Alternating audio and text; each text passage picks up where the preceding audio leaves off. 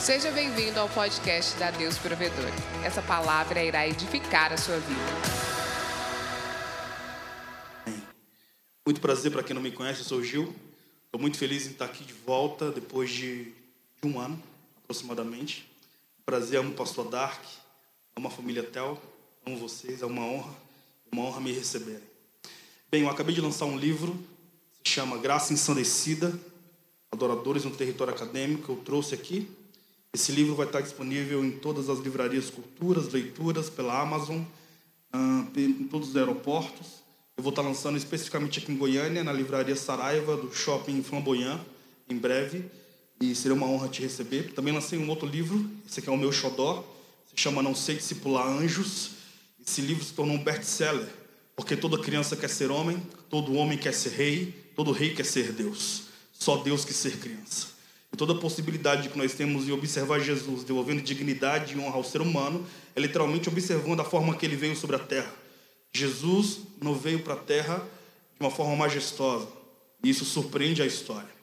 Então, um cara que não nasce um berço esplêndido, mas foi gigante pela própria natureza, um cara que morreu jovem com apenas 33 anos de idade, revolucionou os três maiores poderes de seu tempo: poder executivo, poder legislativo, poder judiciário, sem pegar em armas sem poder de tortura, sem perder a doçura. De forma surpreendente, ele se tornou tema das mais profundas poesias nas estrofes dos poetas desde a era medieval, a renascença, a contemporaneidade, a era contemporânea, no caso, e ele, sem sombra de dúvidas, continua sendo a expressão mais significativa e fenomenológica. É o nome até hoje mais pesquisado pela internet. Jesus é a causa incrível que nos conecta. Amém? Essa igreja profética, e eu, eu Louvo a Deus por isso. Muitas vezes eu vim aqui a Goiânia e vi pastor Dark me ensinando muito sobre o Espírito Santo. E hoje eu quero falar sobre algo que certamente você conhece, eu quero falar sobre a doutrina do Espírito Santo. Nesses últimos 10 anos, eu ministrei em muitas universidades, foram 580, eu queimei minha vida literalmente para Jesus, para uma missão específica que são as universidades. Estou prestes a fundar uma comunidade de fé em Brasília nas próximas semanas. Meu coração está tá muito incendiado por isso. É, e existe um legado espiritual de 25 anos de vida cristã. E hoje eu quero me derramar aqui nesse altar. Amém? Então nós vamos ouvir sobre o Espírito Santo de Gênesis ao batismo de Jesus. Eu quero te convidar a uma jornada bíblica, literalmente da Bíblia toda, cara, para entendermos como é necessário nós respeitarmos o Espírito Santo sobre a terra, mas a partir exclusivamente de um contato bíblico. Então repete comigo, pneumatologia. Algo na teologia que chamamos de estudo do Espírito Santo. Pneuma no grego significa respiração. Quando Deus derrama, então pneuma no, nas narinas do homem, é possível então o homem se mover a partir daquilo que só existia na eternidade, a partir do Espírito Santo. Então abra sua Bíblia comigo no livro de Marcos, no capítulo 1, no versículo 7.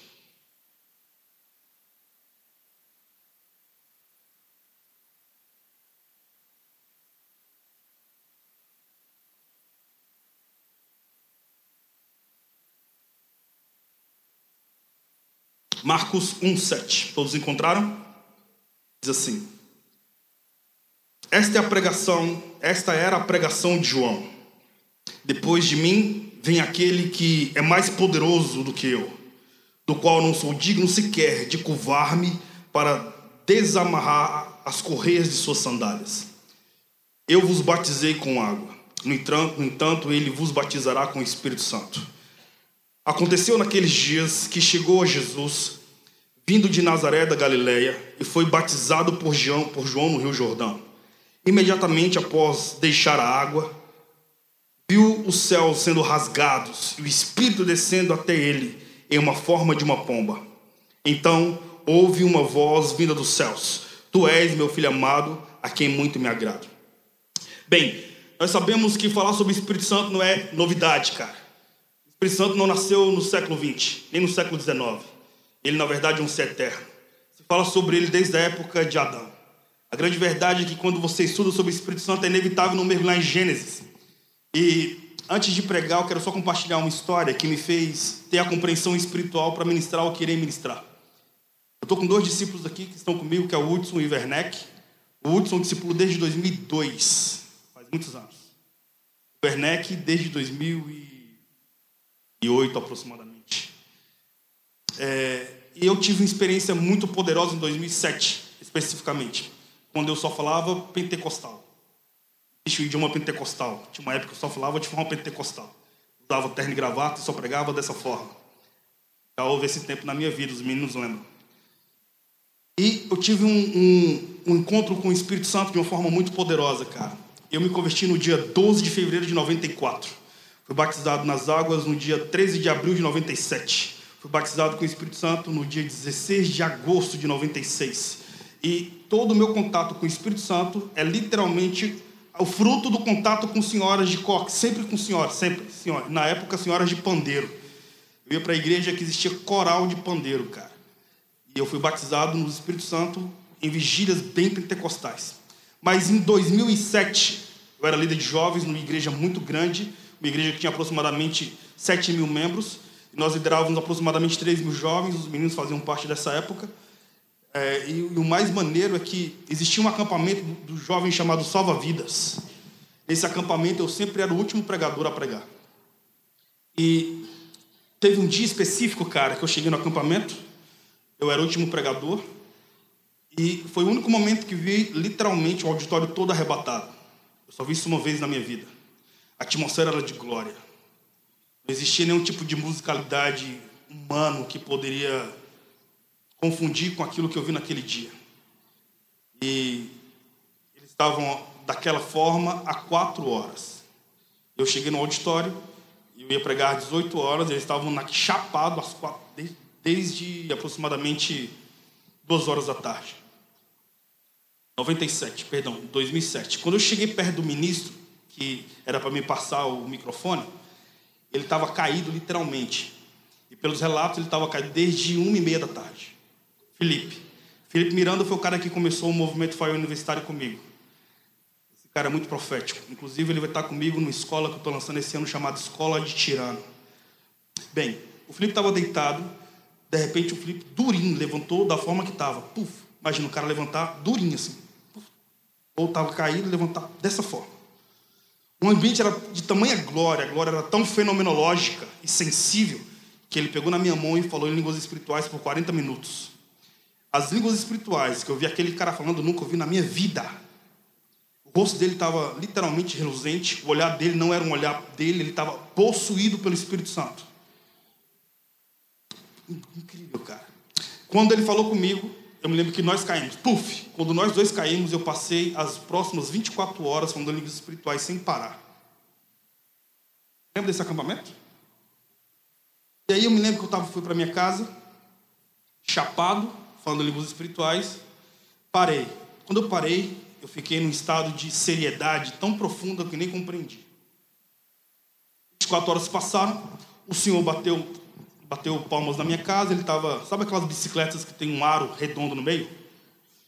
Então, senhorzinho, eu amo os cabelos brancos, ele estava passando na minha rua e bateu palma e falou: Existe um rapaz moreno aí? Eu falei: Existe, Gilberto.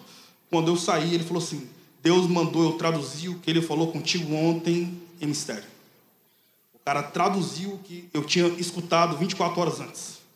Se passaram então 11 anos, 2007 a 2018. Eu moro em Águas Claras, em Brasília.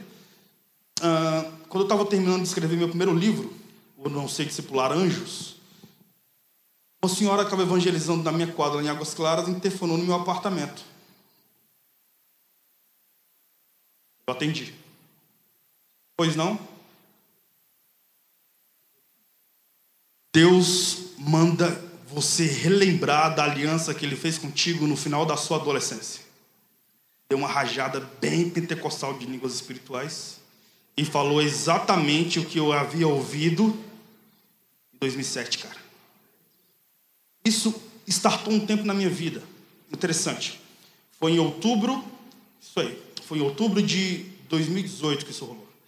Desde então, cara, eu tenho ficado cada vez mais reservado, cada vez mais reservado e procurando cada vez mais o meu secreto, até que Jesus me levou a Jerusalém e eu estive literalmente no local onde Jesus foi batizado, lá no Rio Jordão, recentemente.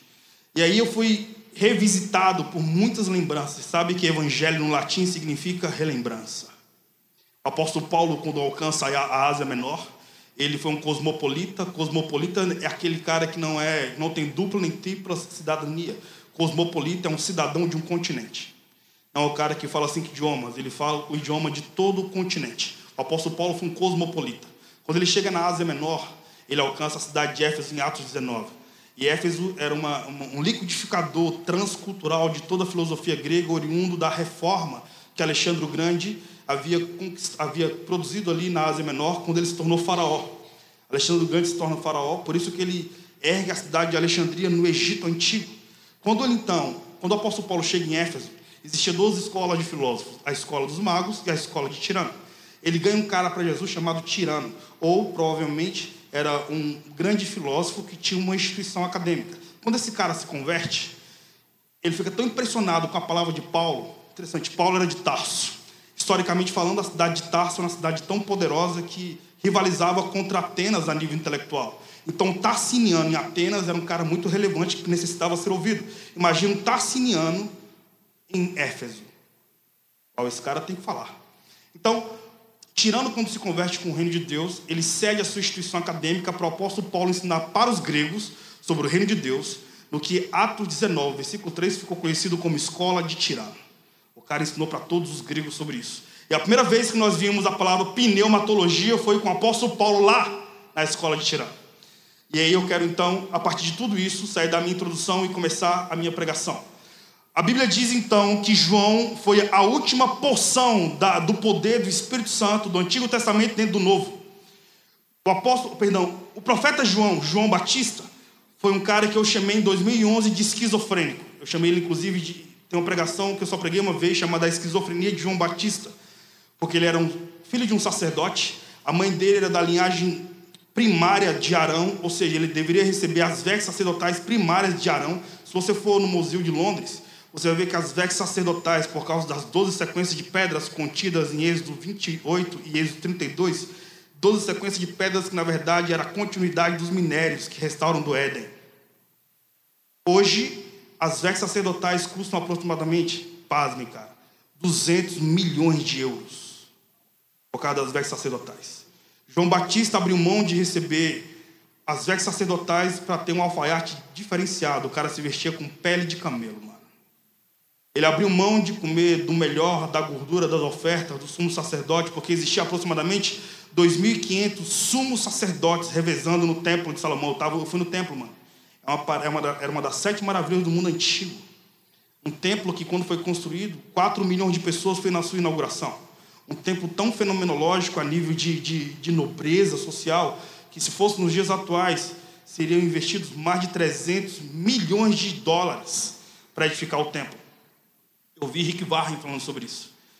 E aí, cara, quando você tem um contato então com João, você percebe, uau, cara, esse cara que deveria receber a porção sacerdotal, abre mão para ser também da linhagem sacerdotal, para ser um hippie no deserto, brother. Ele não comeu do melhor que saía da mesa sacerdotal, o cara comia gafanhoto e mel silvestre. O discurso de João Batista era muito diferente, cara. Os irmãos daquela época afirmavam que ele possuía, cara, o espírito de Elias porque ele não tinha medo de expor a palavra. E ele chamou os seres humanos, o único cara no Novo Testamento que chama os seres humanos de diabo, cobra. Raça de víbora é cobra.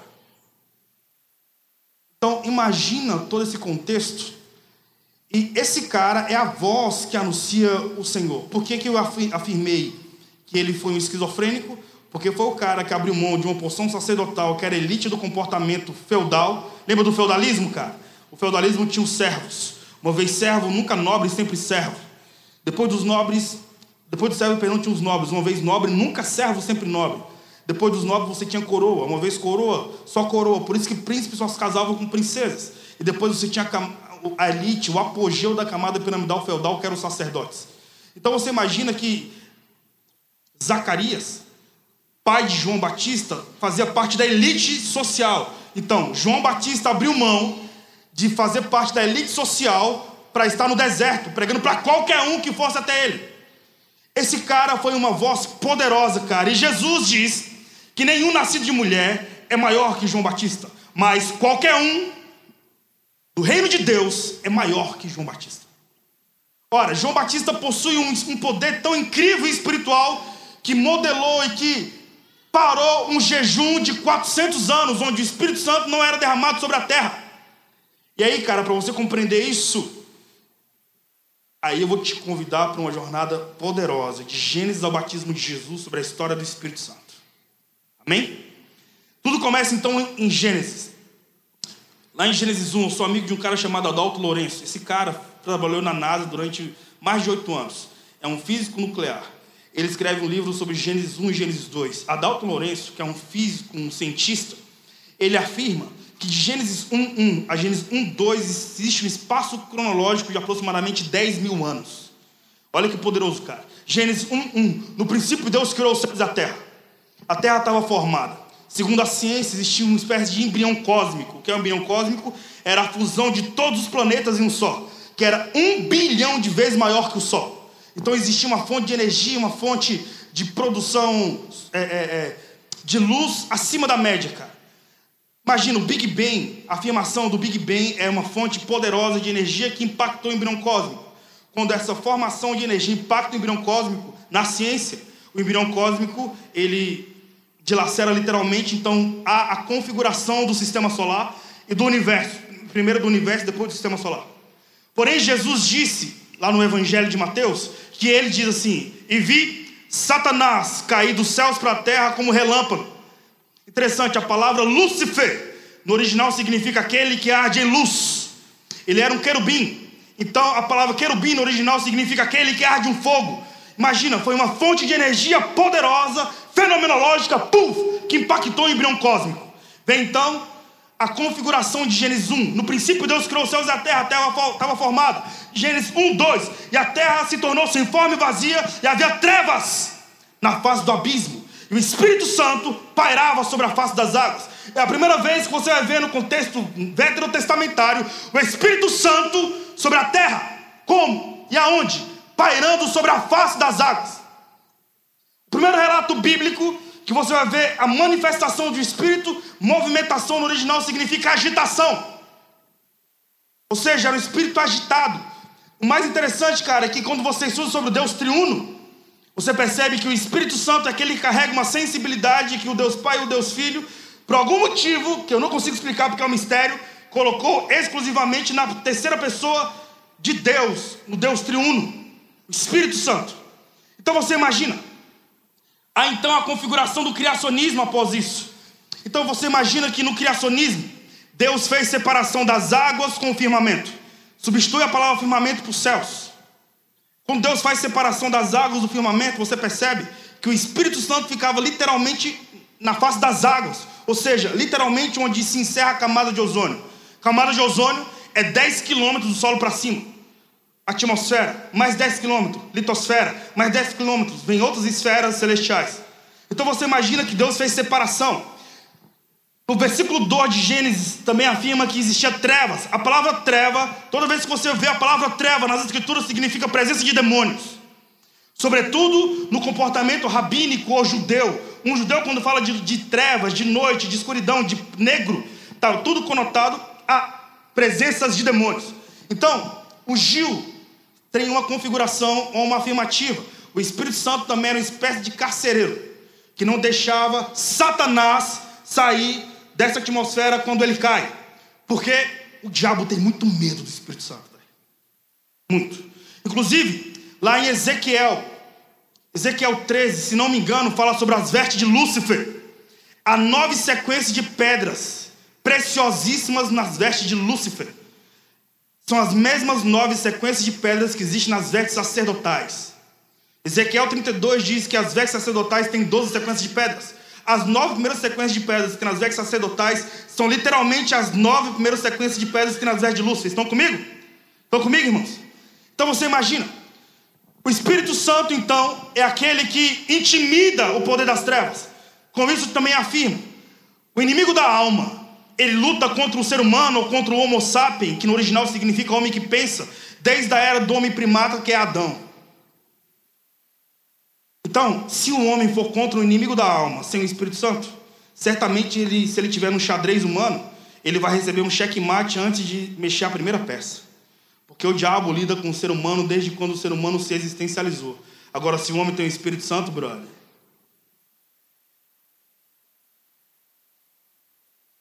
O inimigo da alma é um vira-lata. É aquele que tem um, sente o instinto do seu medo. Se você tiver medo, brother, vai te morder. Mas bate o pé no chão para você ver se o vira-lata não sai correndo. Assim é o inimigo da alma quando ele vê o Espírito Santo. Ora, como tudo começa então? Essa então é, é o comportamento primeiro da movimentação do Espírito Santo, ou da aparição do Espírito Santo no criacionismo. Porém, quando você, vai, quando você vê Deus descendo e formando tudo que existe no ecossistema, perceba que Deus dá uma voz de comando para a matéria primária.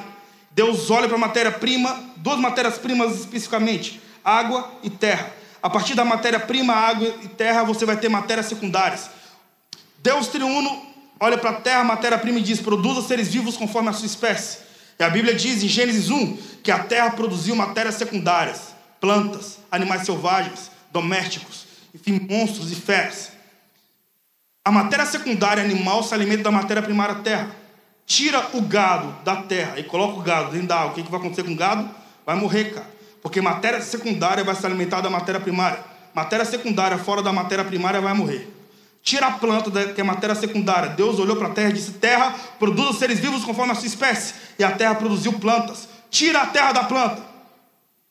Tira a planta da terra. O que acontece com a planta? Morre. Porque matéria secundária alimenta matéria primária. Matéria primária alimenta matéria secundária. Deus vira então para outro ser, perdão, outra matéria-prima que é o H2O. H2O, água, produz seres vivos conforme a sua espécie. E as águas produzirem, produziram peixes, animais aquáticos e plantas aquáticas. Tira o peixe da água. O que acontece com, a, com o peixe? Morre. Porque matéria secundária, peixe vai se alimentar da matéria primária, água. Matéria primária, água, que, ela, que alimenta a matéria secundária, peixe. Quando Deus vai fazer o homem, Deus já pega o que a matéria-prima havia produzido como comportamento físico biológico. O corpo humano, a sua biologia é formada de terra e de H2O. A matéria-prima já havia sido contundente. Deus faz um boneco a partir do Deus triuno e o próprio Deus diz: façamos um homem conforme a sua imagem, a nossa imagem, a nossa semelhança. Deus não dá ordem para a matéria-prima para fazer um homem. Deus fala consigo mesmo para fazer aquele que é a continuidade da sua glória. Gênesis também diz, Gênesis 1, 20, 26 diz que quando Deus forma o homem, Deus sopra no homem a pneuma. Deus coloca o nome Espírito Santo. E aí o poder do Espírito Santo nos Homo sapiens é incrível, irmão. Porque alguns relatos judeus ou judaicos afirmam que Adão, ele quando caminhava no Éden, por ser tão parecido com Deus, os animais o confundiam com o próprio Deus. São relatos extras bíblicos de, de literatura judaicizantes. Agora você imagina que o, que o HD de Adão, por ter o Espírito Santo, era acima da média, mano. Adão coloca nome em toda a camada piramidal zoológica: répteis, anfíbios, vertebrados, mamíferos e até as plantas. Para você ver de forma simples, Adão foi um cara tão poderoso porque tinha o Espírito Santo que ele colocou o nome até no leão, irmão. Qual é o outro nome que você daria ao leão? Mente buga ou não buga? Porque você imagina, foi um homem primata representando Deus. Um homem então com o Espírito Santo era aquele que o representava. O mais incrível, cara, é que Adão foi o único cara que viveu sobrenatural de forma natural, de fato, como tem sido falado nos últimos 20 anos nas, nas, nas nações da terra. Mas o mais poderoso é, quando eu domino a partir de Deus nessa micro macro geografia, essa micro macro geografia, porque eu domino a partir dele, por ter o Espírito Santo, essa micro macro geografia se transforma no jardim onde Deus tem acesso. Você sabia que Salmo 54 afirma que Deus, ou melhor, que os céus pertencem a Deus? e a terra pertence aos filhos dos homens. Logo, a terra não ouve Deus, cara. A terra ouve o homem. Vai para a universidade. Cara, mais temor de Deus, ou por Deus, dentro de um presídio do que dentro de uma universidade. Muito mais. Mas se um professor for cheio do Espírito Santo, esse ser humano, ao falar de Deus, pode fazer da universidade um jardim onde Deus tem acesso. O seu emprego, talvez as pessoas não respeitam a Deus. Mas, cara, se você for um policial, se você for um empresário, se você for um profissional liberal, se você for um cientista, mano, você pode fazer dessa micro, macro geografia um jardim onde Deus tem acesso. Onde até os animais irracionais vão glorificar o nome daquele que criou tudo que nós vemos. Então, o homem com o Espírito Santo foi esse homem, cara, que de fato representava Deus. Então, eu afirmo dizer, para sair dessa parte A da pregação e para a parte B, para finalizar na parte C, esse é o meu esboço de sempre. Cara, Deus, o Deus triuno, visitou o homem a partir da pneumatologia, a história do Espírito Santo de Gênesis até Jesus, a partir de três reuniões do Deus triuno. A primeira reunião, isso quem afirma sou eu, a primeira reunião que, que o Deus triuno, Deus Pai, Deus Filho, Deus Espírito teve com o homem foi no Gênesis. Quando Deus disse façamos, quando Deus se reuniu com ele mesmo, Deus Pai, Deus Filho, Deus Espírito, para criar a continuidade da sua glória literalmente a continuidade daquilo que representava os céus na terra. Foi quando Deus fez Adão no Éden. O homem, então, ou seja, Adão com Deus foi aquele que, cara, fazia com que os animais adorassem a Deus. Por isso que no Salmo 150 diz que tudo que tem fôlego louve ao Senhor. Porque o fôlego é representativo a partir do Espírito Santo. Só tem fôlego quem tem o Espírito Santo, brother. Que a palavra pneuma significa respiração seja, aquele que vem do Espírito é aquele que respira, brother. Agora você imagina. Adão via Deus de forma visível. Adão ouvia Deus de forma auditiva. Adão tocava em Deus de forma física. Isso para nós é uma revelação. Sim ou não? Se você vê Deus, ouvir Deus de forma física, auditiva e visível, isso é revelação, mano. Ou, no comportamento mais científico, isso é uma teofania, uma aparição sobrenatural. Você imagina que Adão, o que expulsou Adão do Éden foi porque ele tocou no conhecimento. O acesso ao conhecimento fez com que Adão fosse expulso do jardim. Entre o conhecimento e a revelação, irmão, opte pela revelação. Para que você não seja expulso do jardim. E aí, mano, por incrível que pareça, a Bíblia não fala sobre isso, mas eu digo isso por dedução, como um leitor bíblico. Eu li a Bíblia desde 18 anos, cara. Eu leio a Bíblia, essa passagem bíblica, desde quando eu sou criança. E muitos de vocês também são assim. Então, por dedução bíblica, ou seja, por hermenêutica apenas e apologética, acredita-se então que o Espírito Santo foi arrebatado da terra literalmente quando Adão saiu do Éden. Por isso que você vai ver, cara, o suor no rosto de Adão é a continuidade, ou melhor, a consequência de um pecado. Mas o suor no lenço de um apóstolo é cura para as nações. O apóstolo Paulo. E o mais interessante, cara, é que quando o homem então é expulso do jardim, escuta isso, cara. Quando Adão foi expulso do jardim, o homem fazia algumas coisas que seres humanos fazem. O homem só se casava, dava-se em casamento, comia e bebia. O homem fazia construções e edificações para si próprio. Então, você imagina, cara, que como um homem corrompeu-se seu coração a partir da serpente, a serpente persuadiu a mentalidade de Adão. Então, o que é o jardim do homem caído? É um deserto, cara. Agora, vai fazer ser humano se arrepender porque foi influenciado por cobra. Só João Batista mesmo, mano. Ou não, irmão? Fala se não é poderoso a parada. Porque João Batista foi o cara que pregou no deserto do Adão caído. No jardim, o jardim do Adão caído é o deserto. E o único homem da Bíblia que ousou colocar a serpente para baixar a cabeça foi João Batista raça de, de víbora. Arrependei-vos. Mano, foi tipo, não, a serpente não vai ter mais influência no comportamento humano. Aí imagina. O Espírito, o Espírito Santo então foi arrebatado da terra quando o homem foi expulso do jardim. Então o homem fez algumas coisas apenas, como eu falei. Comia, bebia, dava-se em casamento. Você vai ver exclusivamente lá na genealogia ou na contemporaneidade de Noé. Quando você vai para Ló, você também vai ver Deus destruindo aquela cidade a partir do comportamento exclusivamente antropocêntrico e hedonista humano. O fato é que o homem sem o Espírito Santo, porque o Espírito Santo foi arrebatado da terra, ele fazia algumas coisas apenas, aí você vê homens tétricos se levantando na terra. Adão foi o nosso homem primata para quem crê no criacionismo. Para quem crê no evolucionismo, Adão é o Homo sapiens. O Homo sapiens, segundo a ciência, só tem 6 mil anos. Na teologia, Adão só tem 6 mil anos.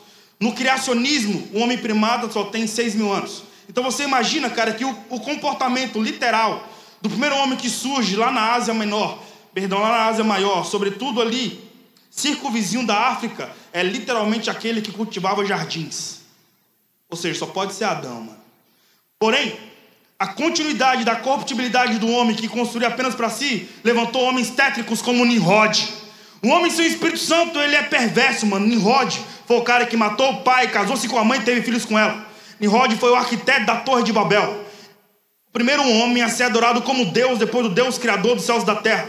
Um homem sem o Espírito Santo, ele é egoísta, egocêntrico. Depois que o Espírito Santo foi retirado do Éden, foi retirado do Gênesis, foi retirado da sociedade humana, você vai ver um homem escravizando os seres humanos, porque só sem o Espírito Santo melhor. Quando o Espírito Santo foi tirado da terra, da civilização, foi quando o homem começou a escravizar o homem na história dos homens. A cidade mais antiga que se tem relato histórico é Jericó. Mas a civilização mais antiga que se tem relato é Babel. Nimrod foi homem a ser adorado como Deus depois do Deus criador dos céus e da terra.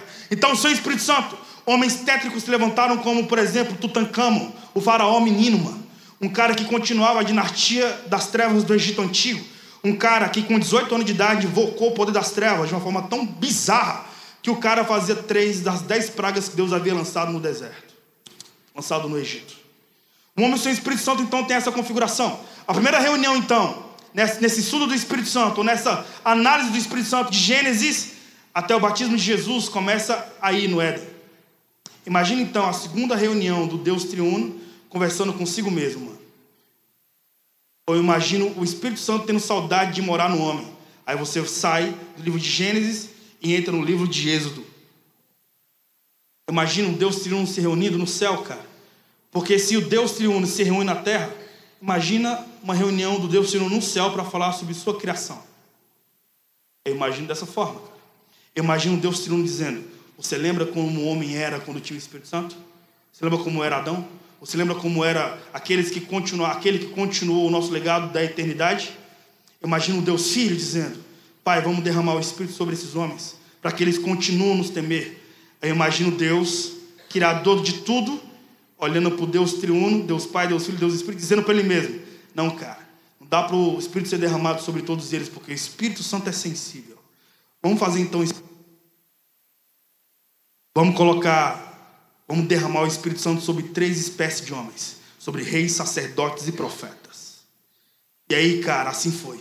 Você lê então o livro de Êxodo, de Deuteronômio, de Levítico, de Números, você lê o livro de Reis, você lê a continuidade, cara, da, da literatura bíblica. Primeiro o livro de Samuel, depois o livro de Josué, o livro de Juízes, aí sim o livro de Reis. Aí você vai passeando pela Bíblia, você vai ver que um homem agora com o Espírito Santo, os reis, sacerdotes e profetas, eles possuíam uma autoridade que nem outro homem possuía, cara.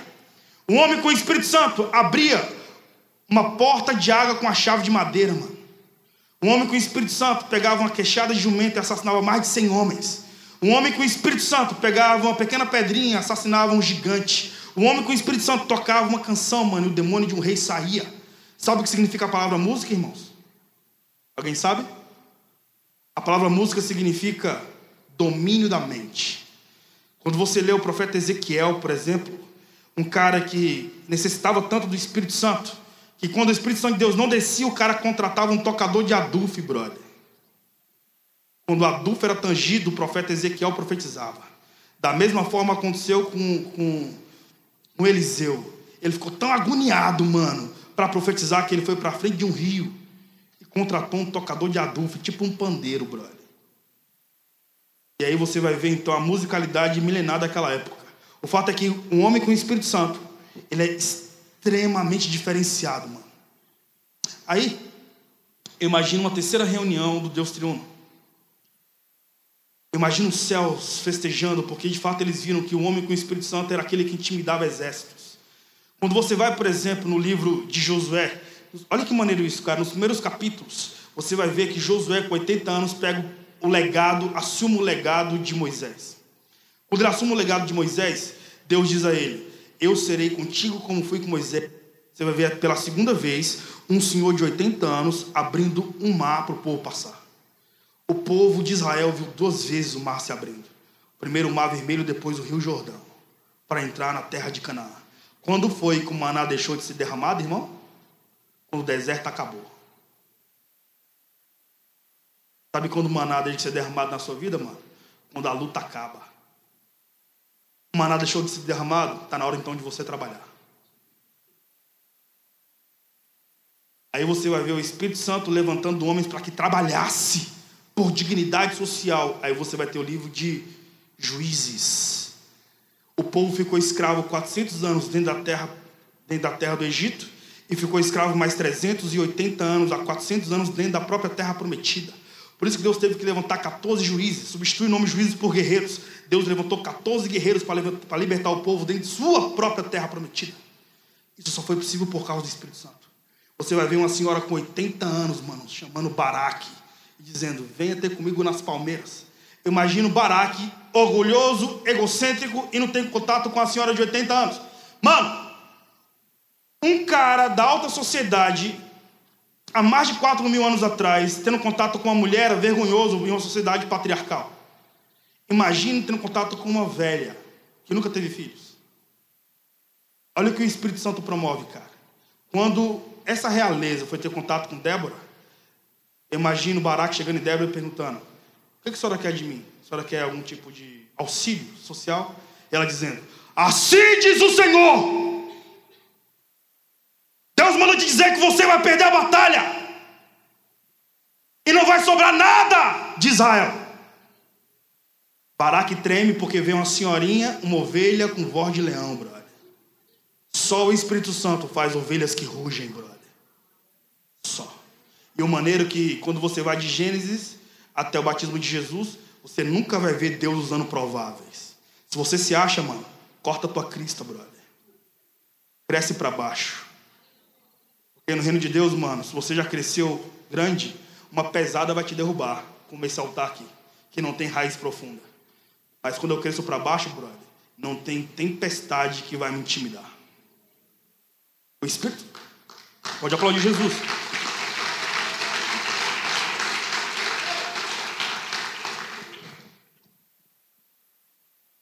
O Espírito Santo traz essa conotação. Imagine então uma terceira reunião no céu. Foram quantas reuniões já? Duas até agora. Terceira agora. Imagina a terceira reunião rolando nos céus. Imagina o filho empolgadíssimo vendo que o homem com o Espírito Santo realmente era mais feliz, cara.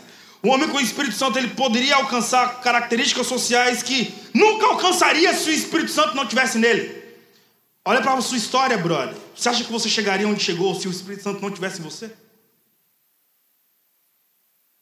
Eu não chegaria, com, sem sombra de dúvidas. Na verdade, não passaria nem dos 15 anos se não fosse o Espírito Santo. Por isso que eu me converti com 8. Com certeza não. Eu imagino Deus Filho amoroso, porque Ele é por amor, brother. Glória a Deus por isso. Eu imagino ele falando com Deus triuno, lá no céu, com Deus Pai, dizendo: Pai, derrama o Espírito sobre toda a carne. O Pai dizendo: Não, cara, você viu que alguns profetas faliram? Você viu que alguns reis se venderam? Você viu que alguns sacerdotes pecaram, como Eli e seus filhos, os filhos de Eli, que se prostituíam na porta do templo com mulheres e que comiam do melhor que era ofertado na casa, sem ter a sensibilidade de honra para com o povo de Israel. A Bíblia diz que a glória de Deus deixou de ser derramada para a família sacerdotal de Eli para ser derramada por um menino que nem filho sacerdotal era. Às vezes vale a pena ser menino, brother. Ser tirado, excluído, chamado até de órfão. Mas de madrugada, quando Deus chama por causa do Espírito Santo, encontra o coração de um garoto que permaneceu sendo uma harpa onde só o Senhor toca. Isso para mim é poderoso demais, mano. Isso é Bíblia. Essa é a história do Espírito Santo em todo o comportamento do Antigo Testamento, cara. É como no próprio livro de Josué. Deus usa uma prostituta para guardar espias. E a prostituta, uma mulher que se deitava com vários homens, está na genealogia de Jesus, irmão. Não faz sentido nenhum para olhar de anjos, só para olhar de homens, pecadores tiveram como redenção o Espírito Santo, e por causa do Espírito Santo vem então a graça do arrependimento. O arrependimento o único fenômeno que te conecta com Jesus por causa do Espírito Santo. Como diz o próprio livro, até a vontade de adorar vem do próprio Espírito Santo. A vontade de glorificar a Deus vem do Espírito Santo. Eu só estou aqui por causa do Espírito Santo, irmão. Você só está aqui por causa do Espírito Santo. Isso é incrível, mano. Você pode aplaudir Jesus por causa do Espírito Santo. Ora, então eu imagino uma terceira reunião nos céus. E aqui eu finalizo a parte B e vou para a última parte que é a C. Eu imagino, cara, uma reunião, uma terceira reunião, e Jesus, ou o Deus Filho, relembrando para o Deus Triuno toda a história do Espírito Santo no Antigo Testamento. Pai, você viu que um homem com o Espírito Santo, um senhor, um senhor de 80 anos, pegava uma chave de madeira e abria uma porta de água. Você viu que um homem com o Espírito Santo orava e o tempo parava. Quem foi que orou? O tempo parou? Um senhor de 80 anos, Josué, mano. Que recebeu um legado porque foi fiel na juventude. Você imagina, cara, que na sua juventude, ou que na juventude de Josué, ele viu mais de 3 milhões de pessoas se desviando, cara. Ele passou 40 anos andando no deserto, sendo fiel. Josué e Caleb foram um dos únicos caras que poderiam ter entrado na terra prometida depois dos 40 dias. Mas ele passou 40 anos por causa da incredulidade do povo, não por causa da incredulidade dele. Josué e Caleb foram duas águias. E por incrível que pareça, cara, estavam rodeados de abutre. Sabe o que é abutre? Abutre é uma ave de rapina que parece águia. O abutre, ele não tem visão além do alcance, como a águia tem.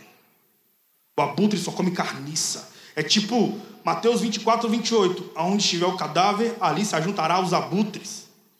O que é o abutre? É aquele que se alimenta de carne morta. Ou seja, de carniça. Biologicamente falando, o abutre é um necrófago. Aquele que só está vivo porque o outro morreu. Aquele que só está em pé porque o outro caiu. Aquele que só respira porque alguém está morto. Então você imagina que o Deus triuno, a partir do Deus Filho, dizendo: derrama então o Espírito Santo sobre toda a carne, porque quando o Espírito Santo está no homem, mano, Deus não falou, Jesus não falou mano, né? Eu estou falando. Quando, quando o Espírito Santo está sobre o homem, o homem tem literalmente autoridade sobre o reino das trevas. Derrama então. Eu imagino o Deus Pai dizendo: Não, não vou derramar. Então vejo Jesus amoroso e imagino Jesus dizendo: Já que você não vai derramar, então promete. Porque quando o Senhor promete, o Senhor. Vai então, mano. Um garoto de 18 anos, 835 anos antes de Jesus, na praça de Israel. Um cara chamado Joel, o profeta Joel, com 18 anos de idade, 835 anos antes de Jesus, ele diz: Ouça Israel, nos últimos dias derramarei do meu espírito sobre toda a carne. Vossos filhos e vossas filhas profetizarão, vossos velhos terão visões, e vossos jovens sonharão, vossos jovens terão visões, e vossos velhos sonharão sonhos. Isso aí. e aí, cara, você vai ver que a profecia de Joel foi tão incrível que profetas como Abacuque ouviram o eco da profecia e profetizaram, relembrando o Senhor: Senhor, aviva a tua obra, aviva, ó Senhor, a tua obra. E no meio dos anos a notifica, e no dia da ira se lembra da misericórdia. Aí você vai ver, cara, Deus levantando homens como Jeremias. Jeremias foi o único profeta que a porção dele era sofrer. Jeremias, você vai sofrer.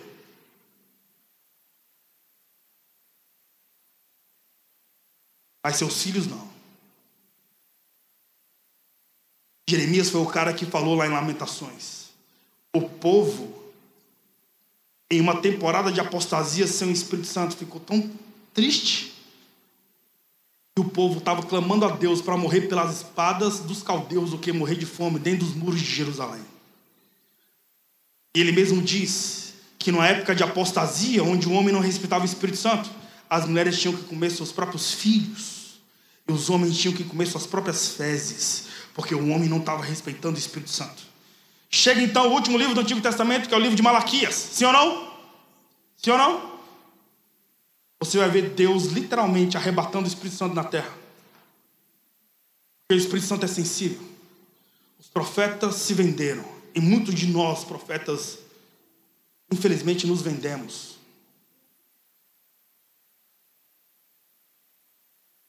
Juízes 16, 20 diz assim: E não sabia Sansão que o Espírito Santo havia se retirado dele.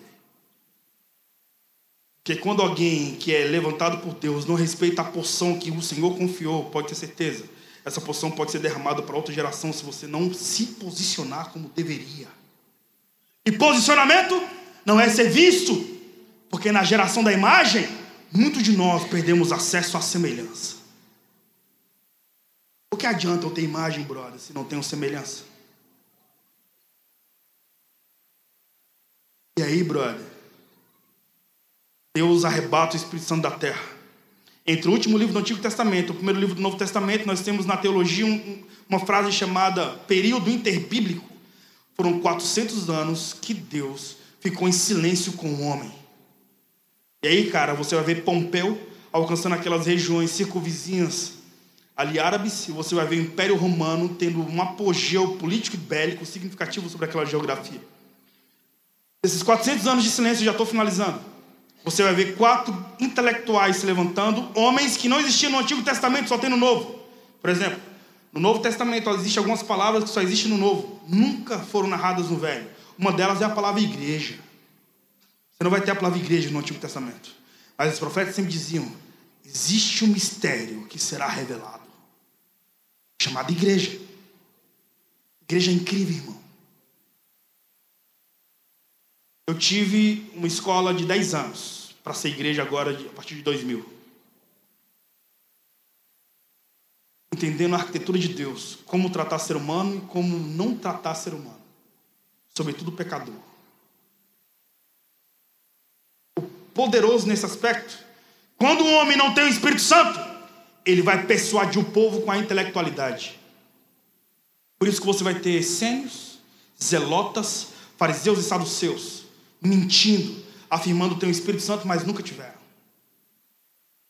Quatro camadas ou classes de intelectuais se levantaram na pneumatologia, na história do Espírito Santo, na Bíblia, afirmando ter sem ter. Como é possível você olhar para alguém que diz ter um Espírito Santo, mas na verdade ele não tem?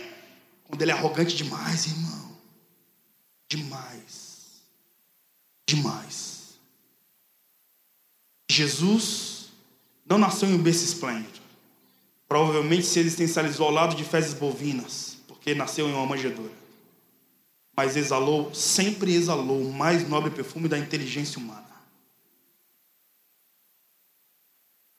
O arquiteto da sala do trono abriu mão da sua glória para navegar no ventre de uma virgem.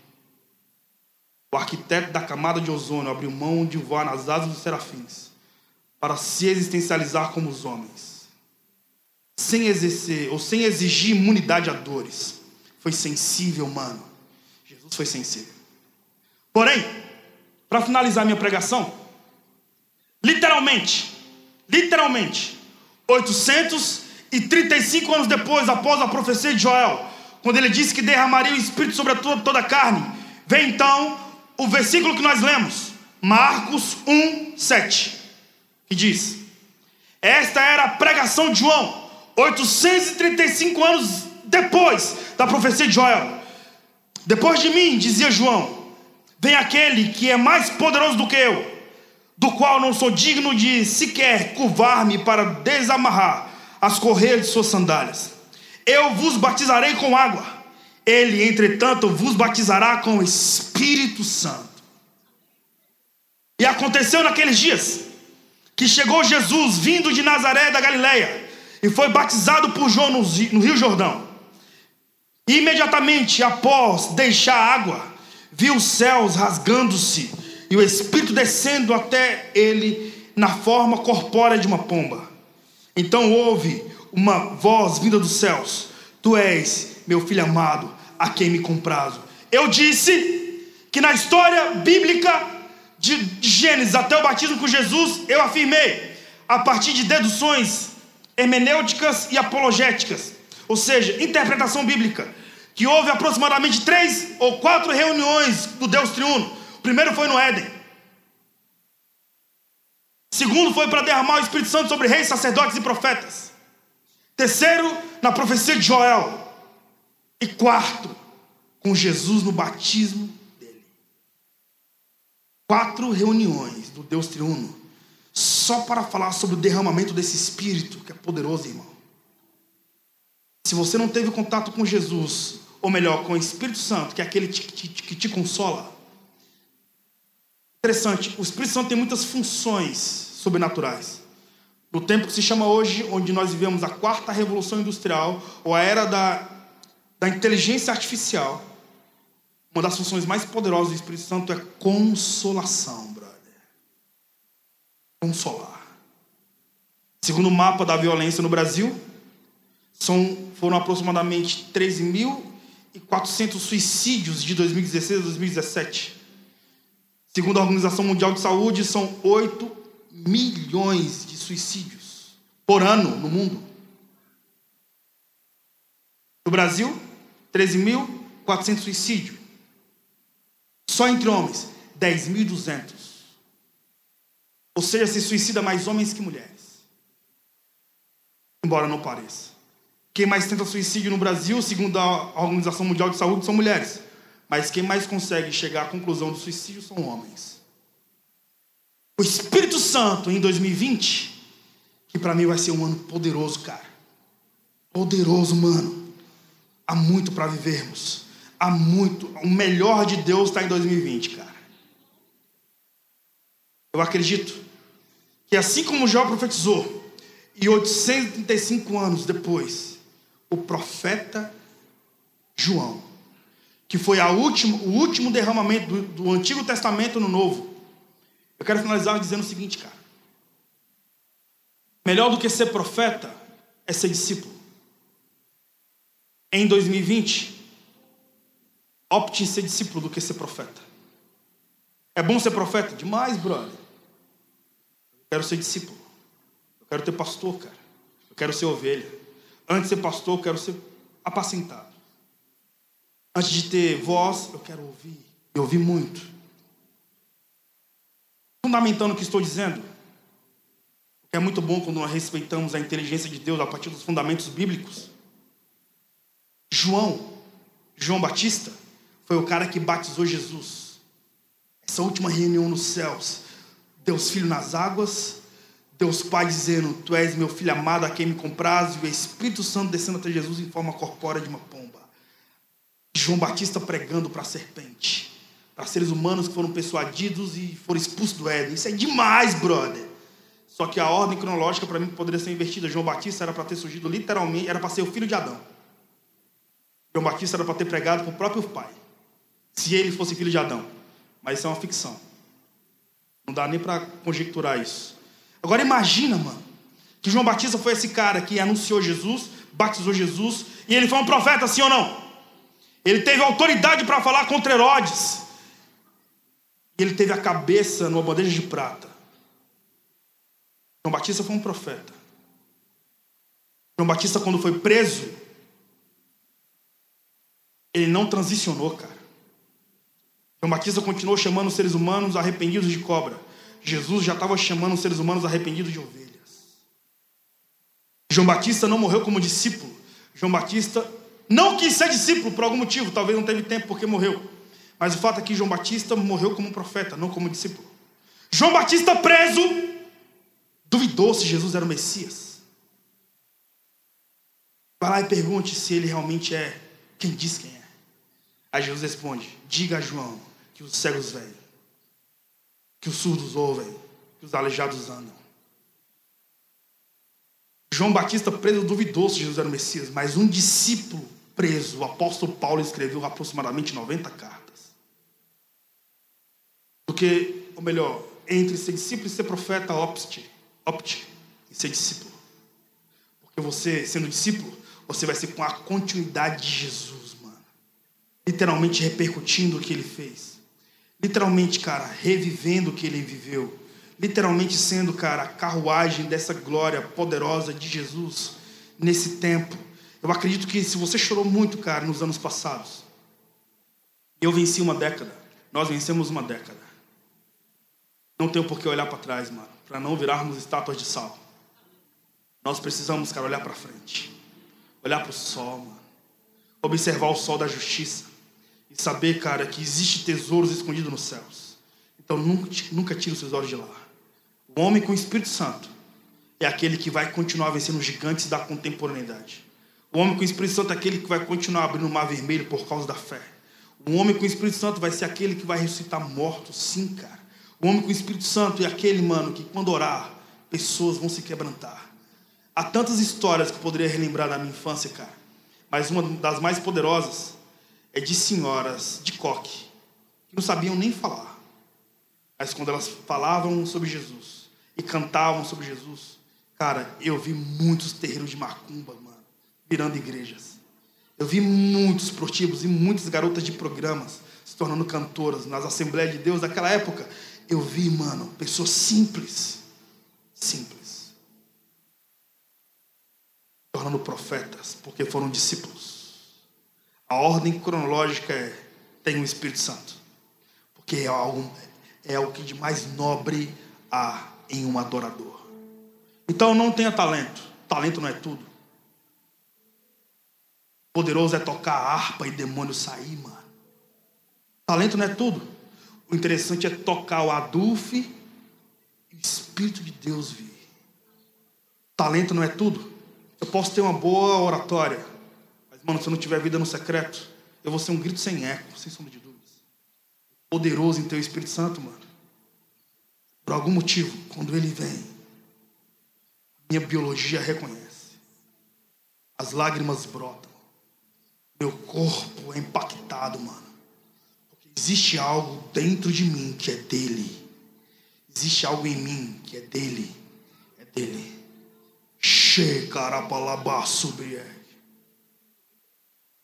brieg. Shekarapalabasu denedegai.